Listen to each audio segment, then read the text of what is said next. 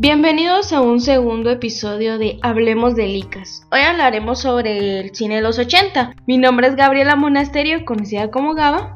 Y yo, Flor López, que también estaré acompañando en este podcast. Vamos a hablar de esta década tan icónica, tan llena de... ¿Qué sería Gaba? De música, de rock, de, de outfit, de muchas cosas que ha representado esta época. De la cultura pop precisamente, entonces hicimos y nos vimos obligadas a hacer una Algo tarea. que nos cuesta un montón.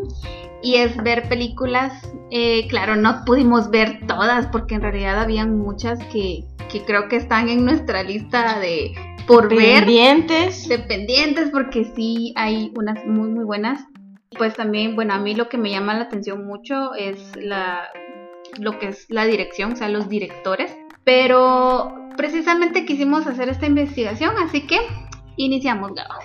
Tenemos que hablar que en los años 80 el cine estadounidense se vio influido por la serie de hechos históricos, así como la guerra de Vietnam, el caso de Watergate y la Guerra Fría. Y es que ahí quiero hacer un- una observación de que se vio como que de cierta forma la política también quiso desviar la atención y yo no sé si esto se ve reflejado en la actualidad también. Sí, como que el cine quiso representar bastantes hechos históricos haciendo las películas para que la gente se entere qué fue lo que en verdad pasó o otro punto de vista de lo que en realidad pasó en la historia. Es muy interesante todo, todos estos temas porque así como quisieron desviar pues también existieron directores que pues también se rebelaron y dijeron no, esto está pasando.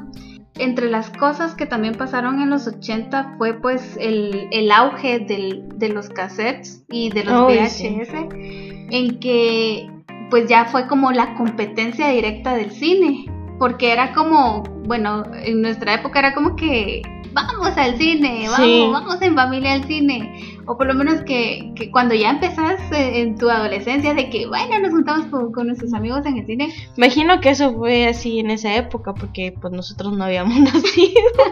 Entonces podemos entender el sentimiento, pero realmente no podemos saber en, en sí el, el- el contexto, el entorno de, de la generación de, de ese tiempo. Pero el VHS también fue como que el cine en casa, porque pues podías ver a través de también como que el, el- el cable, a pesar de que no era mucho los, los servicios como ahora te ofrecen, Sí. pero podías venir y grabar un programa o un noticiero. Y después ya eh, empiezan a existir lo que son los, los eh, las tiendas de video más conocidas. Bueno, una cadena que se hizo famosa que Sí, salido aquí en hasta el- Guatemala. Hasta la fecha se mira publicidad, bueno, en algunas películas porque pues ya no existe. Ya no existe, lamentablemente eh, la era digital vino a cambiar todo, pero yo tuve la dicha de ir al blockbuster que existió en Majadas. Claro, ya estaba todo en DVD y sí, uno que otro VHS se, se veía, pero ya, ya todo estaba prácticamente que al, al formato de CD. Sí, Yo me acuerdo que estaba pequeña, digamos, no me acuerdo, tal vez tenía como 5 años, tal vez que mi papá llevaba los, los DVD en la caja y él tenía una tarjeta donde, la que imagino que era con la que solicitaba el servicio de las películas. Pero en realidad sí, sí te puedo decir, sí conozco, pero nunca fui a una, por la, por la edad, por lo mismo, ¿va? Recuerdo que esa vez, pues por lo de, del servicio de DVDs, esa vez mi hermano estaba tan emocionado que había comprado una y fue como que vamos inmediatamente a, a ver, porque después ya fue la cuestión del- de, de que se encontraba en el mercado estas cuestiones piratas. Lo, lo bonito es de que había tanto, o sea, de verdad era como que el catálogo que, que lo tenías ahí en vivo y a todo color. Y- Te, vol- te volvías loca. Sí, era como que cuál, cuál, cuál, cuál, porque era tanto por ver, pero lamentablemente por los costos era como que una o dos. Y no me puedo imaginar en los años 80 que probablemente era todavía un poquito más accesible. Sí. Y al menos para alguien que, que le daban su mesada o algo así, me imagino trataba de hacer sus ahorros y lograr ir a una tienda de estas y poder ver la película que tanto añoraba. o que esperaba meses porque no, Sí. no pudo ir al cine, pero lograr verlo en la comodidad de tu Por casa. lo, con tus menos, eh, por lo menos en la casa, ya que no, no, hay, no, no hay acceso tanto al cine. Eh, sería eh, las empresas japonesas Sony con la Betacam y Ma- Matsushita con el VHS. Entonces, en, en 1976 y en 1977 fue la creación de estos dos sistemas. Pero en los 80 ya lo podías tener en casa. O sea, ya para los años 80 ya era más accesible. Más accesible, entonces ya era más rentable también y... Pero igual me imagino que no todos te- tenían acceso a eso. No, los estándares y las clases sociales. Sí, Bueno, ¿qué te parece si hablamos también sobre otros países? tenemos que hablar un poco sobre el cine mexicano, que ellos le han puesto un poquito de picardía al- a las películas, al cine. Pero también tenemos que recalcar que a ellos le daban más reconocimiento a los actores que a los directores. Aunque debería de ser un balance que darle el mismo reconocimiento a ellos que a los actores. Creo que lo más representativo a nivel global tal vez es Estados Unidos, por lo mismo de, de, de muchos acontecimientos. Sí, pues, el cine estadounidense se le reconoce mucho a los directores, productores, guionistas, y al cine mexicano no, a ellos se le conoce más a los Más actores, actores. Tengo que tal actor de mexicano hizo Sí. tal película, entonces se conoce más por los actores, no por los directores. Y es que otro, como que un público, eh, bueno, para el- lo mexicano, al menos aquí en Guatemala, que he observado, Ajá. es de que las amas de casa, nuestras madres. Ajá, sí. Eh, Ese es, ese es un título de una película que por cierto es guatemalteca, nuestras madres. Nuestras mamás cuando estaban en sus tiempos libres, novelas o películas y bueno, al menos la mía era como que yo también me ponía a la par de ella y ya teníamos como que fichados, o sea, ya teníamos Ajá. como que a la vista.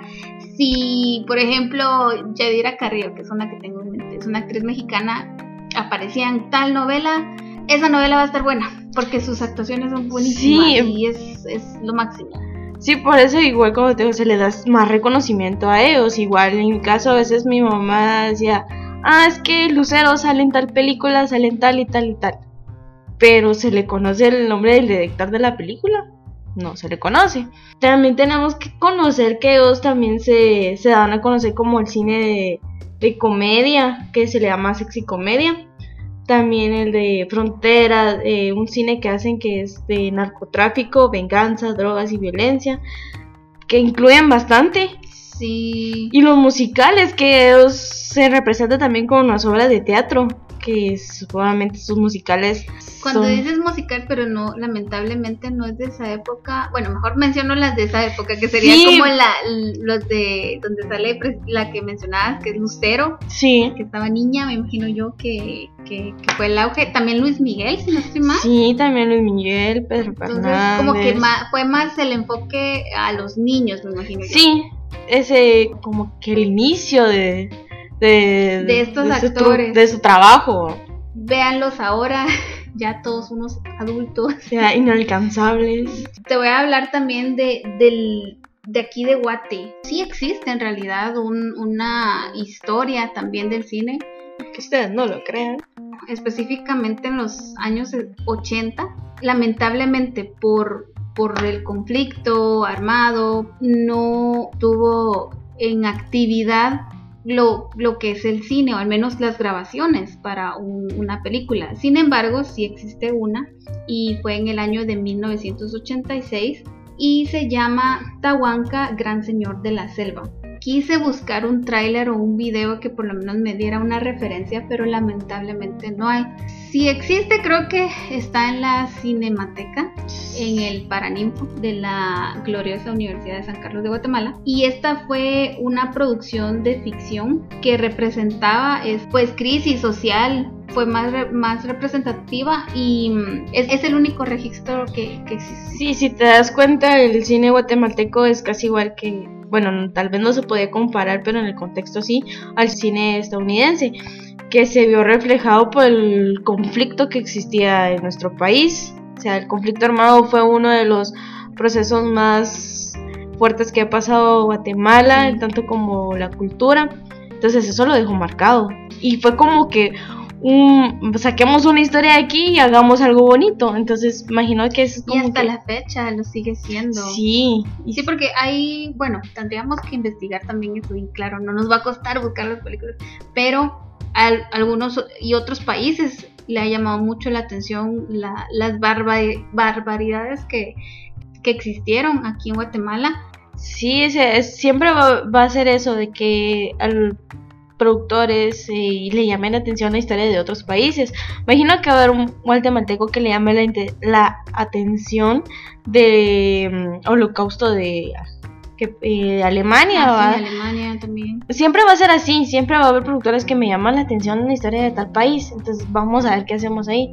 Nunca va a ser, bueno, rara vez va a ser un, un productor del mismo país que lo haga. Siento yo, no sé. Sí, pero regresando a la década de los 80, Regresando a los 80. antes de, de hacer esta investigación, ¿qué noción tenías tú de la, de la década?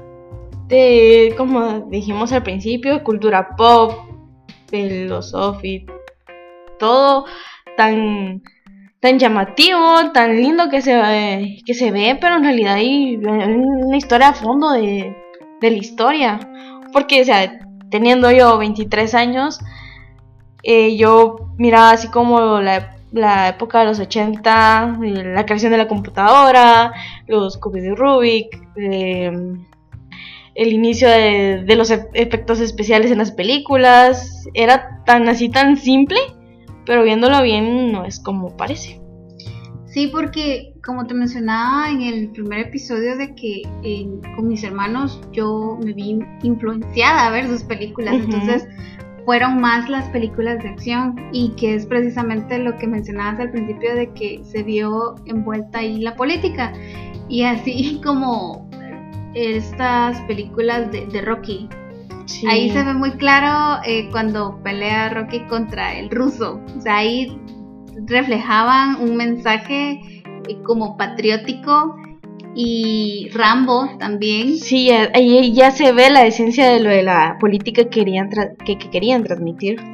Al igual que otras de las policíacas, las películas policíacas, Ujú. Duro de matar, aunque eran como comedias, pero también era como que el, el- el bueno, eh, Estados Unidos en este caso, Sí. eh, va a quedar, va a ser el héroe siempre y mm, el, el forastero es el que no es bienvenido y si tu idea es muy diferente a la de nosotros, pues Es como un cliché de las películas. sí, más, en- más recurrente.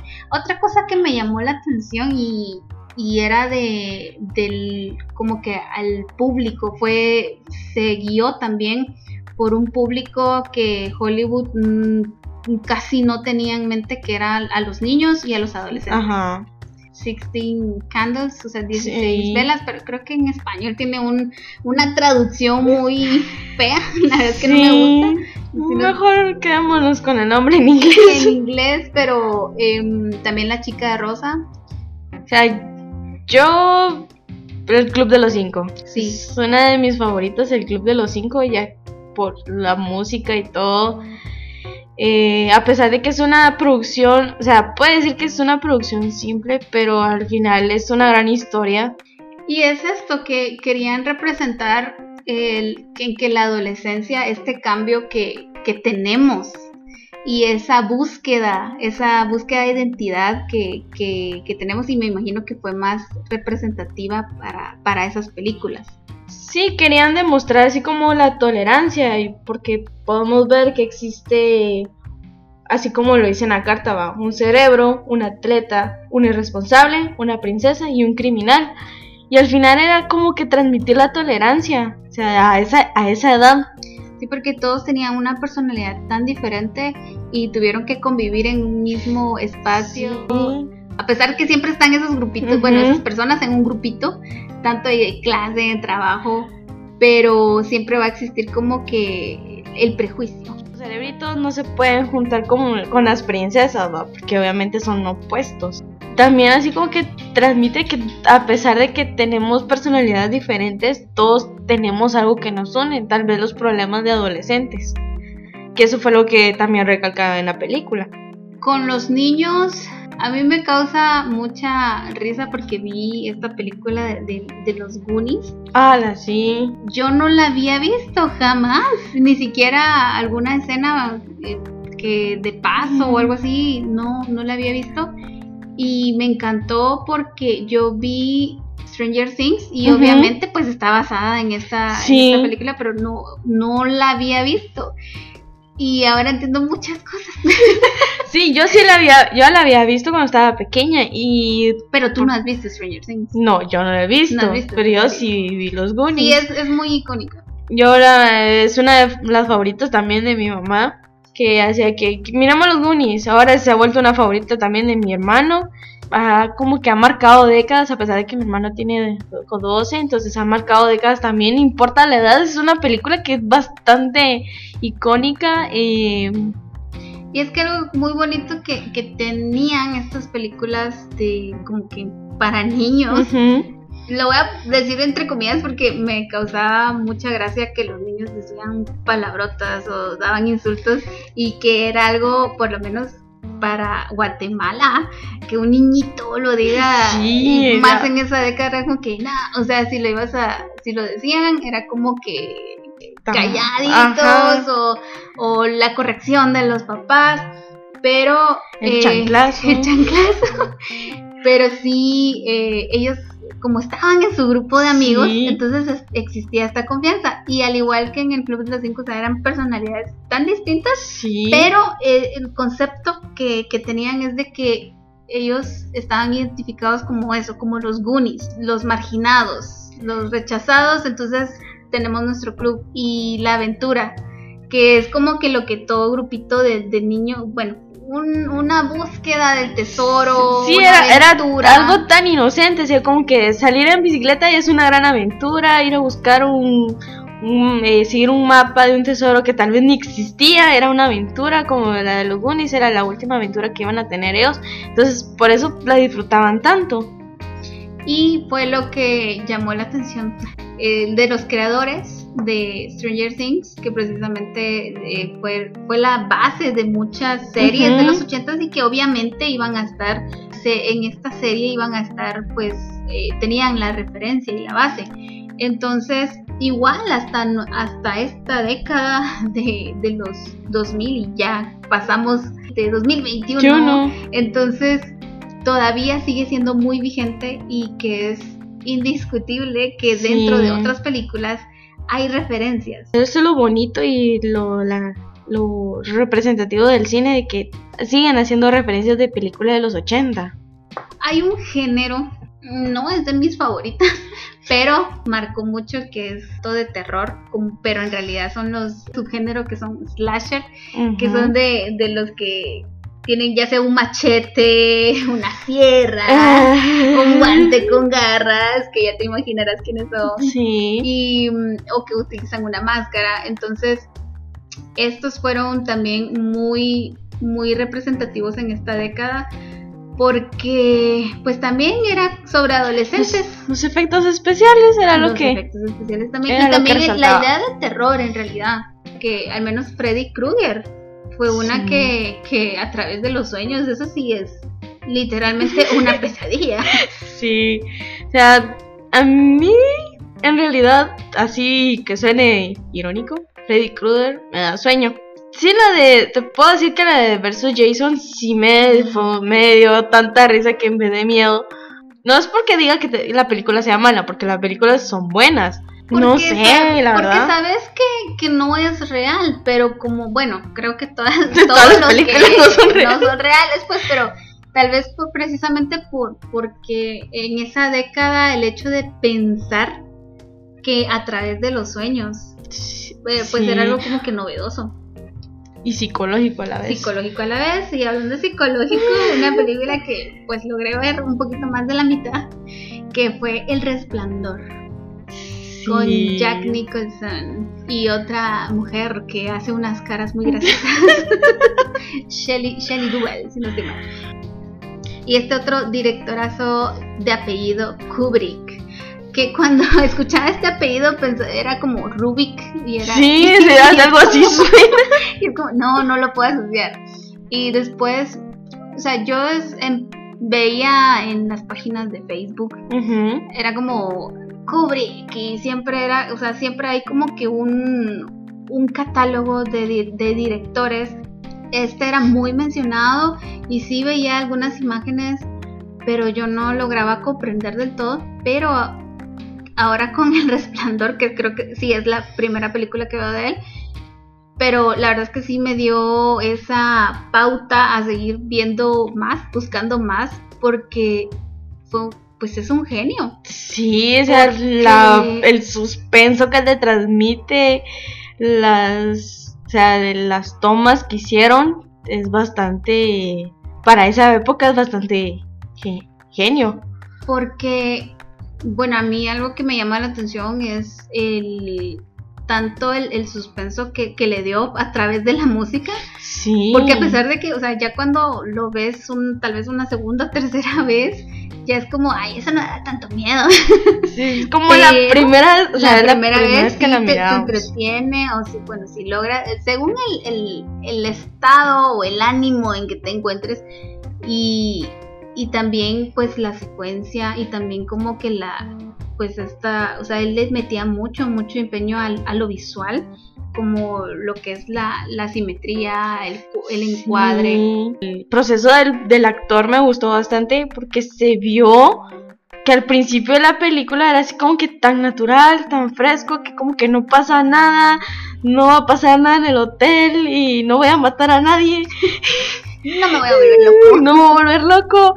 Y al pre- eh, en el proceso de la película se ve sus ojeras, el desgaste mental, se ve pálido, se vuelve los gestos, ya se, se ve como se todo sádico y así como que, que es un gran actor. Sí, aparte de, de- de la interpretación y de los métodos tan inusuales de este actor Jack Nicholson, ah, la verdad es que sí, el, el trabajo de, de Kubrick como su, su equipo en realidad, Sí. porque también debemos destacar que existe un equipo de producción y está todo este trabajo de fotografía, de Sí, el vestuario color el y todo. porque hay algo muy eh, como destacado en él que le gustan mucho los patrones.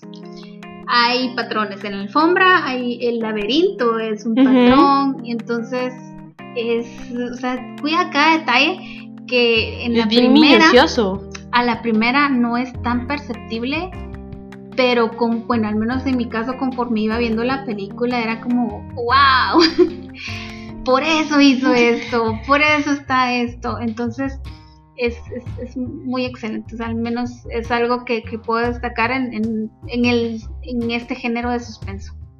Otro género que también vamos a hablar es sobre la, la ciencia ficción, porque aquí también en los años 80 como Sí. que se fue muy a lo futurista y como mencionabas de, de que a pesar de que como fue la aparición de, de, de la primera computadora personal, Sí. Pero fue Empezaron a a- finales Sí, de los es- 80. Sí, fue a finales de los 80 cuando se creó la computadora y fue cuando empezaron a hacer los efectos especiales y empezaron a, a computarizar todo. Pero estamos hablando tal vez de un 87, pero ¿qué Ujú. pasó con...? Porque al menos las grandes producciones empiezan An- del ajá, 81 ante- al, al 86. sí, anteriormente así como que cómo hacían los efectos. todo era más como pues ahí que ingeniárselas y así como hizo Steven Spielberg con, con los dinosaurios en la primera que era Ajá. mecatrónico y también pues maquillaje y también como todo como que manual de forma manual Sí, entonces porque no había otra opción. pero a pesar- y lo que son las las maquetas también Sí, algo que resalta en todas las películas son las maquetas. Entonces, una de las películas, aparte de, de Mad Max, pero obviamente pues esas es- son muy sonadas también, porque son, está este rollo post-apocalíptico, pero también este, esta película Blade Runner, les voy a ser honesta, no la entendí, Yo tampoco. no la entendí, pero me gustó mucho el, el color, lo visual. O sea, de- para, de es- cuadros. para la época de los 80 ese tipo de películas era, algo- era algo novedoso. Y es que cuando... Porque tuve que buscar un video que me explicara. Sí, yo también, pero igual así estoy como que... ¿Le entendí? Pero no le entendí. Pero estamos en este rollo de que el- la historia de cómo fue creada, de cómo el director sufrió también, está muy interesante. Y claro, vamos a, a compartir ahí los enlaces en, en alguna publicación. y está basada en un libro. Y es muy curioso porque este escritor eh, seguía vivo Sí. y se enteró y era como, a mí no me hablaron nada de eso y después... Cuando iban a hacer mi película. ya lo metieron. Entonces eh, estaba muy, muy interesante y me causó también como, ¿por qué no lo vi en la misma calidad que lo estoy viendo en, en esta plataforma de YouTube? Claro, yo la volvería a ver porque sí está Para esta- entenderla mejor. sí está esta cuestión de, de pensarla mucho. Porque sí hay un factor, pero sí, como les menciono, no la entendí. Porque, o sea, ¿por qué estaba esta persecución con, con las réplicas? ¿Qué, qué estaban haciendo de malo las réplicas?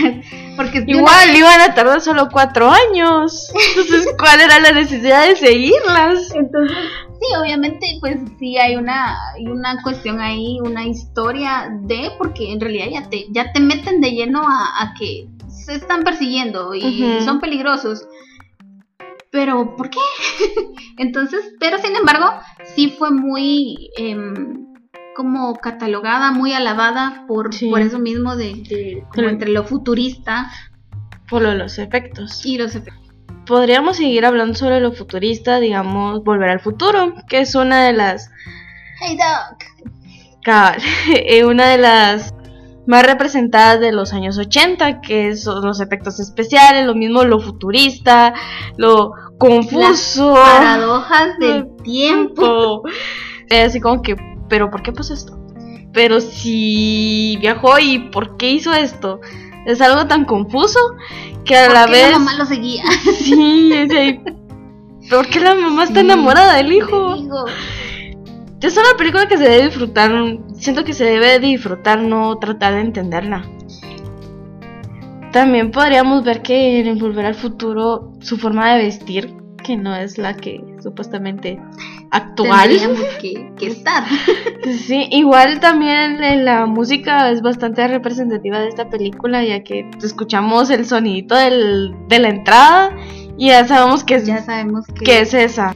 Hablando de música, pasemos a, otro género que precisamente sobre los bailes y cuán maníaco puede ser en perseguir tus sueños, que es Flashdance.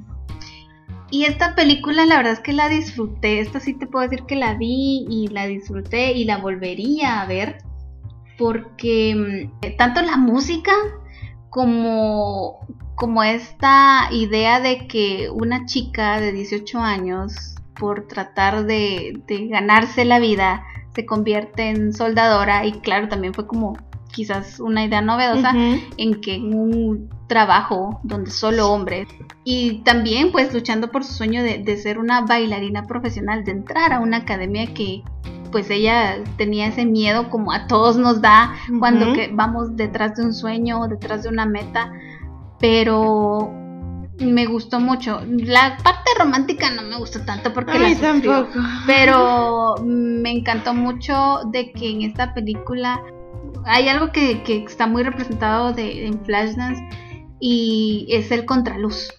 Sí, eh, como te digo, esta película, el simple hecho de que ella era una soldadora, o sea, para esa época de los 80 era así como que algo novedoso, así como que como una mujer va a hacer eso, si es labor de hombres. Y es como tú dijiste ahorita, el contraluz en esa escena donde ella jala la cadena y se echa agua, es una escena icónica. Y referencia en todas las películas. Sí, da- yo la conocía como la película de Shrek donde el gato con botas jala la cadena y se echa agua. Yo ahí la conocí de- y así como que en otras películas la he visto, pero así que, que ¿de qué película será? ¿Qué será? Entonces así como que hay que verlo antes. Pero sí ahora entiendo bastante sobre muchas referencias de películas, caricaturas donde jala la cadena y se echa agua y hace su drama de y su baile alocado que es bastante representativo en esta película. Porque si, o sea, si te das cuenta, en las películas de ahora, si hace, eh, hacen bailes, los hacen muy eróticos, muy no sé, muy sexualizados. Y los bailes de esa película es como que locado, lo disfrutan, no es tanto como que eh, Ah, quiero ser sí, sensual. ah. Sea, bueno, en este caso. en, ella. es- en- ajá, en ella. Pero en la parte donde la amiga está en el, en el club como de stripper, ahí obviamente es todo lo contrario a lo que ella hace. Sí, eso, eso fue lo que me llamó la atención también, porque era como el lugar donde trabajaban no era precisamente como un, un lugar donde un club, como lo mencionaste, de strippers, sino que era simplemente de, de baile. Y no era como que estaban tan como que sexualizadas o hasta cierto punto como que las mujeres son un objeto, sino que en realidad era como su forma de expresarse o su forma de, de, de arte, pero que no era aceptado tampoco. Sí, los en- hombres en lo disfrutan. rama. Y los hombres lo disfrutan. Entonces, eh, pero a pesar de tampoco se vio como que propasado, claro, sí había un infeliz que estaba ahí Sí. tratando de, de buscar alguna Siempre víctima va a haber algo un, así. un villano, ¿no? Vámonos a otro género y es este de, de drama, de cosas de la vida. Esta película que a mí en lo personal también me gusta mucho y es por su nombre precisamente El Club de los Poetas Muertos. Es- Esta traducción eh, a- al latino me encantó. Sí, porque está como, como es. Es la única que sigue la regla. Sí, es una película bastante... Bueno, a mí, o sea, me, me, me afectó porque es- el final te deja muchas dudas. En verdad estoy haciendo lo que, que, estoy disfrutando la vida como debo. O tengo que seguir haciendo lo que los demás dicen. Ya, y muchas dudas así, porque a mí sí, me dejó una gran crisis existencial. Creo que la, la mayoría porque, eh, bueno, partiendo de, de Robin Williams, su actuación, Ajá, su figura como profesor, yo creo, bueno, sí, tengo como dos maestras que recuerdo mucho, que mar- me marcaron mucho y que cuando vi la película fue así como que me recordé de ellas inmediatamente y te invitan a, a cuestionar no por, por molestar, no porque digas ustedes están mal, como diría Lisa, ustedes, ustedes están mal, todo este sistema Sistema está está mal. Pero sino que a, a buscar y como lo mencionaba con las películas de adolescentes, o sea, buscar tu identidad. Sí, a pesar de que esta no es una película sobre él, sino que es sobre unos jóvenes en el que se unen a un club de poetas, donde ellos empiezan a ver la poesía de diferente forma, ya no es solo palabras matizadas, sino es como que algo que se siente, se dice y algo que le representa a ellos y lo que quiere decir su alma. Lo, lo, lo que les vuelvo a repetir, o sea, su figura como para cuestionar, como revolucionario también. Sí, porque él ha hecho películas en donde siempre representa algo que deja una imagen, algo que como que deja una marca en alguna persona, así como Papá por siempre es una película de sí. una de las películas bien bonitas donde él intenta ser un pues, ser Un un, ¿qué? una niñera, algo así es. Sí, es como una niñera. Ajá, en la que él quiere cuidar a sus hijos, pero su mamá no se lo permite, entonces él como que quiere tomar Tuvo que recurrir a eso. Sí, te digo, siempre hace, hace sus papeles como que quiere dejar una imagen o quiere dejar algo representativo. Y que definitivamente lo hizo. para Sí. Larga vida, Robin Williams. Bueno, para terminar eh, con estas películas, eh, hay una eh, que también marcó generaciones y es E.T. Y esta, pues, con, pues tuvo una fórmula que pues ya venía eh, realizándose en los años 70 con como lo es los blockbusters y sus sus predecesoras que fueron Tiburón, Star Wars, que obviamente en los 80 pues ya salieron los, las siguientes secuelas o precuelas, y también Aliens. Entonces, E.T. también tuvo esta fórmula en la que ibas a hacer este iba a tener mucho presupuesto, mm, o sea, pues mucha producción también y pues su director también, que Steven Spielberg, es como el rey Midas de las películas en las que todo lo que... Él hace todo es bueno. Todo lo que ya, ya está, o sea, ya es como que su apellido ya es una marca en realidad.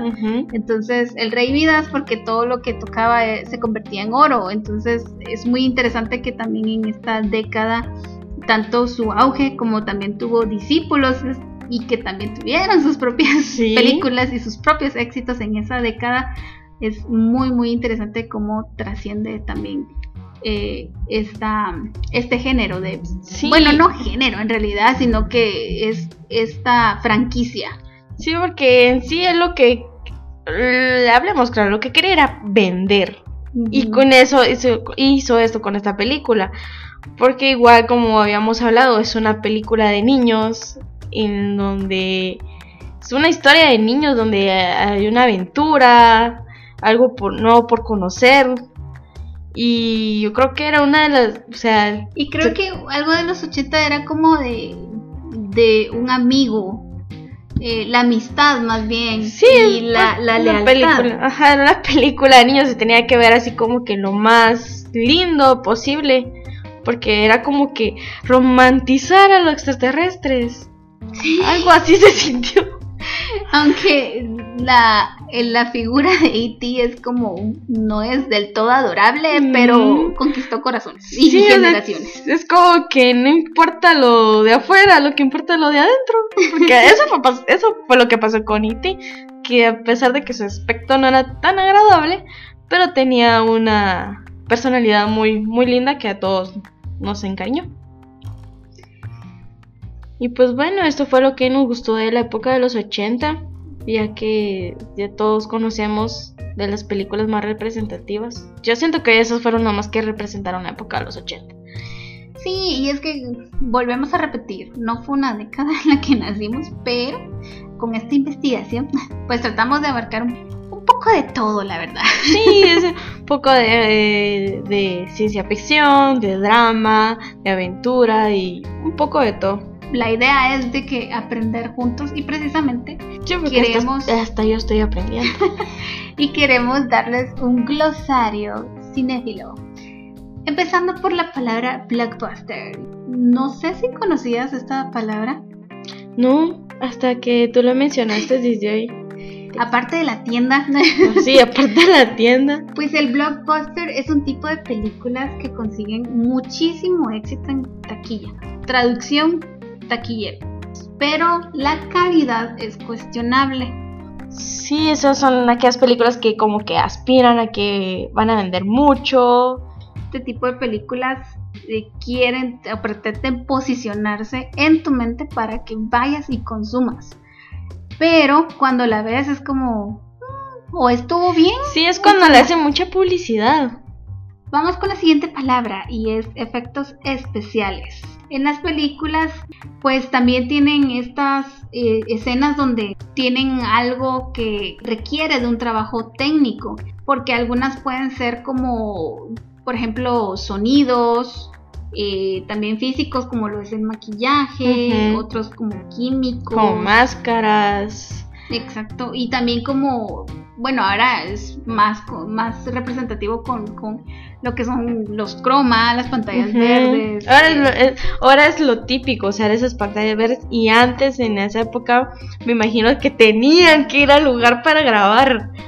Sí, y que como yo no me imagino la, la lluvia, o sea, como, como, una manguera, de bomberos y que recibas los chorros, así. El detrás de cámaras de las películas es, es genial porque ves el esfuerzo de, de, todo el equipo, tanto de grabación como los asistentes de producción, los que ven todo ese rollo de el que tiene la manguera. sí. El que enciende el chorro. El que enciende el chorro. Entonces, todas esas personas que se ven implicadas. La última palabra, la verdad es que vamos a tratar de que sean poquitas, bueno, tres en su, en su mayoría a partir de, de, de ahora, porque así también a ustedes les es más fácil de recordar. Y a nosotras también. Sí. El género, la palabra género es una forma de clasificar las películas por su temática o estilo. Como lo mencionábamos ya de ciencia ficción, policíacas, de, de adolescentes, Penso. suspenso, todas estas, pues todas estas clasificaciones. Sí, los géneros en películas como las etiquetas que, que clasifican cada género, porque imagínate, necesitamos clasificarlas porque ¿cómo sabemos, o sea, cómo podemos poner una drama en otra clasificación? No sé, no le no le Como las bibliotecas, ¿no? Donde Sí. van ordenadas por... O sea, necesitamos eh, clasificarlas de alguna u otra manera.